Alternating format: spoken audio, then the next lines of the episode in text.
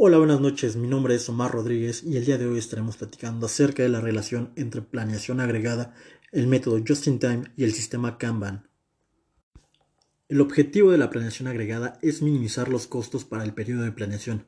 Sin embargo, existen otros aspectos estratégicos más importantes que el, el bajo costo. Just in Time es un sistema de organización de la producción. Permite reducir costos, especialmente de inventario de materia prima, partes para el ensamblaje y de los productos finales.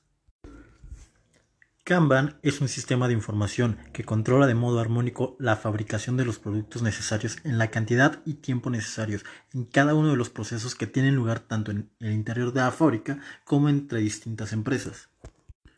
Para la planeación agregada requerimos de cuatro elementos. Una unidad general lógica para medir las ventas y la producción, un pronóstico de demanda para planear un periodo intermedio razonable, un método para determinar los costos y un modelo que convenía los pronósticos y los costos.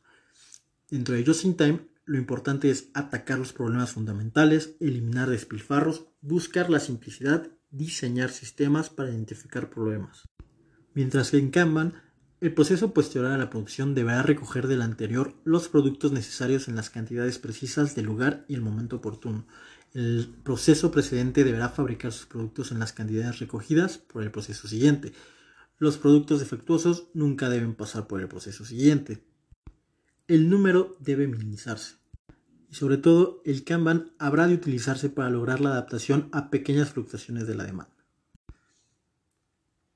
Con estas descripciones concluimos que los tres sistemas están encargados de optimizar los recursos de la empresa enfocados en los procesos de producción, en los stocks, minimizando tiempo y sobre todo minimizar los costos. Por mi parte sería todo, les deseo buena noche.